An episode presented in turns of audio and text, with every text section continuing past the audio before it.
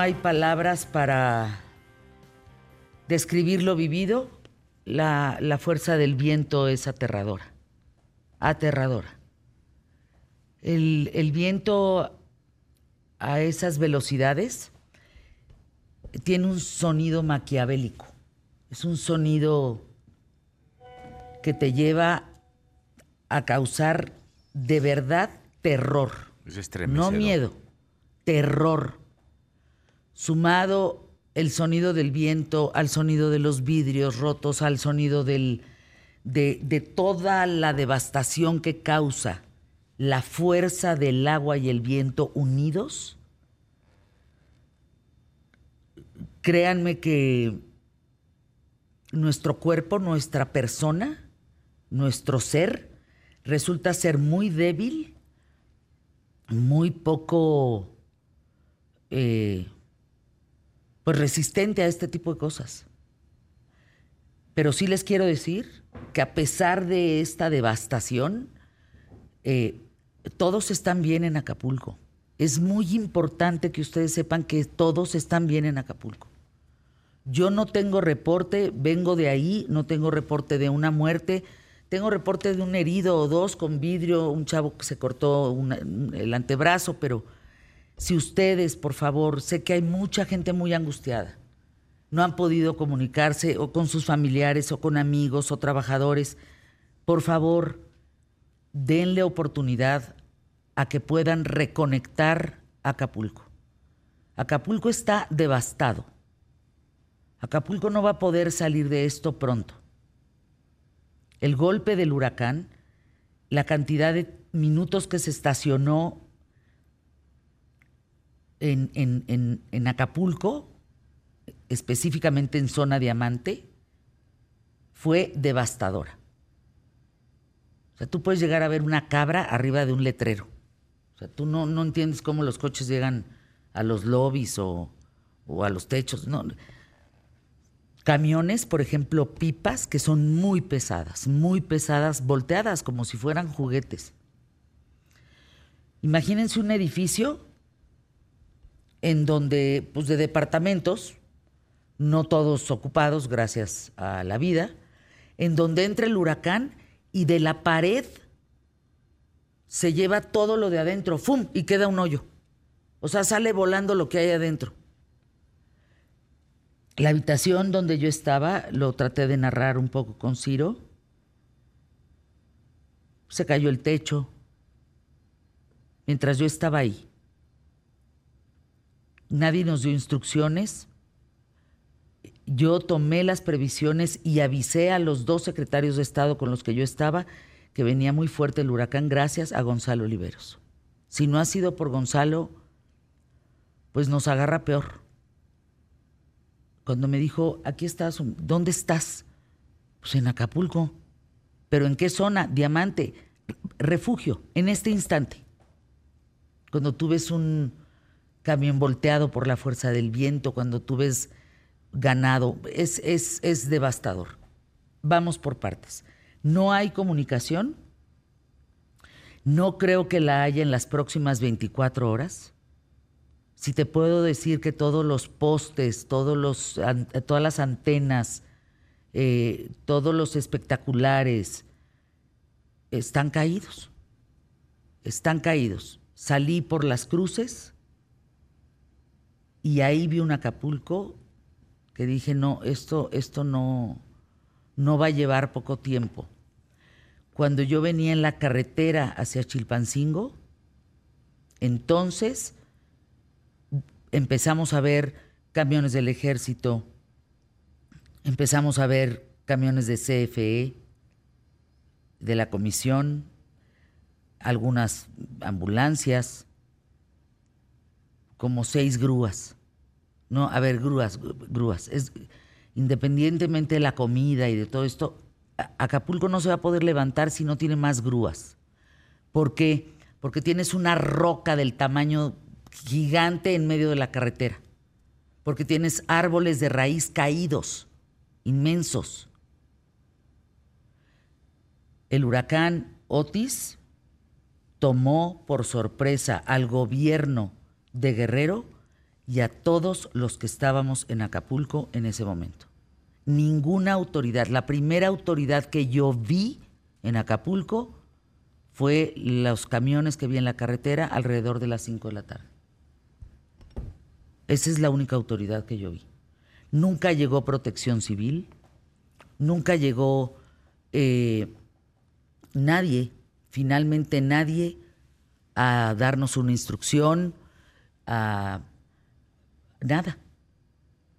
Los, los que estuvimos en el huracán, nos logramos salvar por el criterio y la lógica.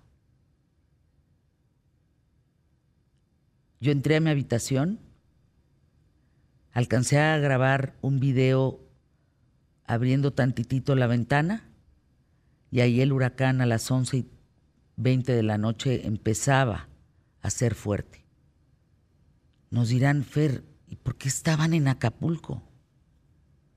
Porque cuando yo aterricé 735 era categoría 1. El huracán Otis históricamente es el huracán que se convierte en 5, categoría 5 en menos de dos horas. Hay tres huracanes devastadores. Gilberto número uno, Vilma número dos y tres Otis. Otis pegó muy fuerte durante tres horas. Si Otis hubiera pegado una hora más, todos estaríamos muertos. Todos estaríamos muertos. No habríamos tenido tregua. La sensación, el sonido, el saber que te vas a despedir, porque yo me despedí de mis hijos, me despedí de mi familia. La última llamada, la última voz que yo escuché antes de sentir que todo se iba a terminar fue con Isabel Ascurain. Y lo único que le pude decir es te encargo a mis hijos. Letreros volando, cristales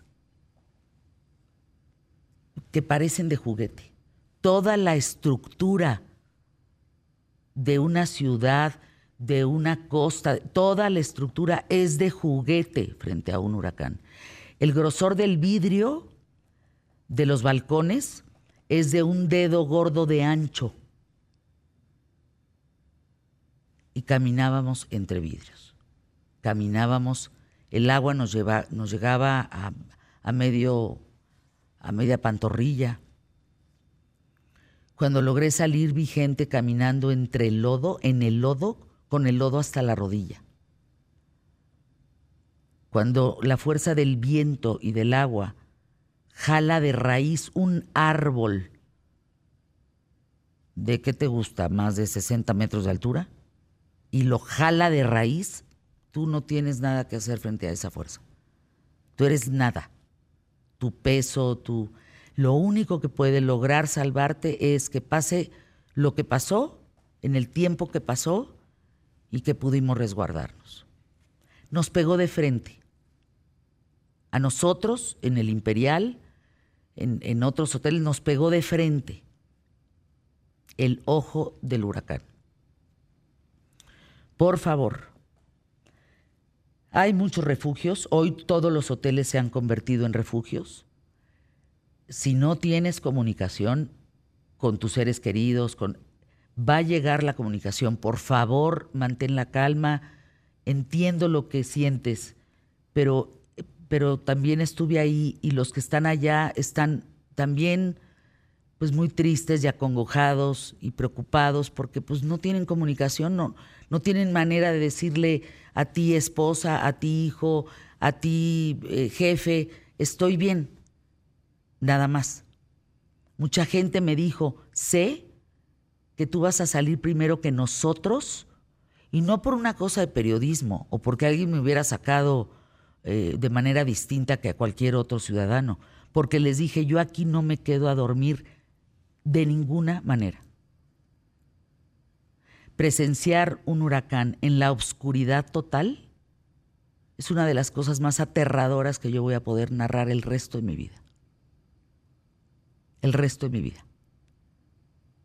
se abre el piso, mi espalda contra una pared, sintiendo cómo caían piedras, cómo se desmoronaba el edificio, sintiéndolo en la espalda. En las piernas y en los pies sentía el movimiento de cómo el edificio como si bajara, como si se enterrara. Y cada movimiento trepidatorio, oscilatorio, eh, era un, era un instante de decir, quizá este es el último minuto porque pues esto se va a caer y yo me voy a ir al vacío. Todos estamos bien, todos estamos bien. Yo salí de una conferencia tan importante en el Auditorio Nacional para irme al huracán Otis, para vivirlo. Y yo me preguntaba, ¿por qué carajos estoy aquí? Y la respuesta es, estoy para decirles a todos ustedes que sus familiares, la gente que ustedes quieren, sus trabajadores, todos están bien. Yo tengo que traer este mensaje y decirles todos también, simplemente están todo incomunicado. No hay luz, no hay agua, no hay teléfono, no hay internet, todo está devastado, pero la gente está de pie, porque logramos hacer lo que Dios nos dio a entender. Arrancamos el programa, ¿les parece? Pie derecho. Vamos hoy por el mejor programa. Solo hoy, quién sabe ayer, quién sabe mañana. Quédate conmigo.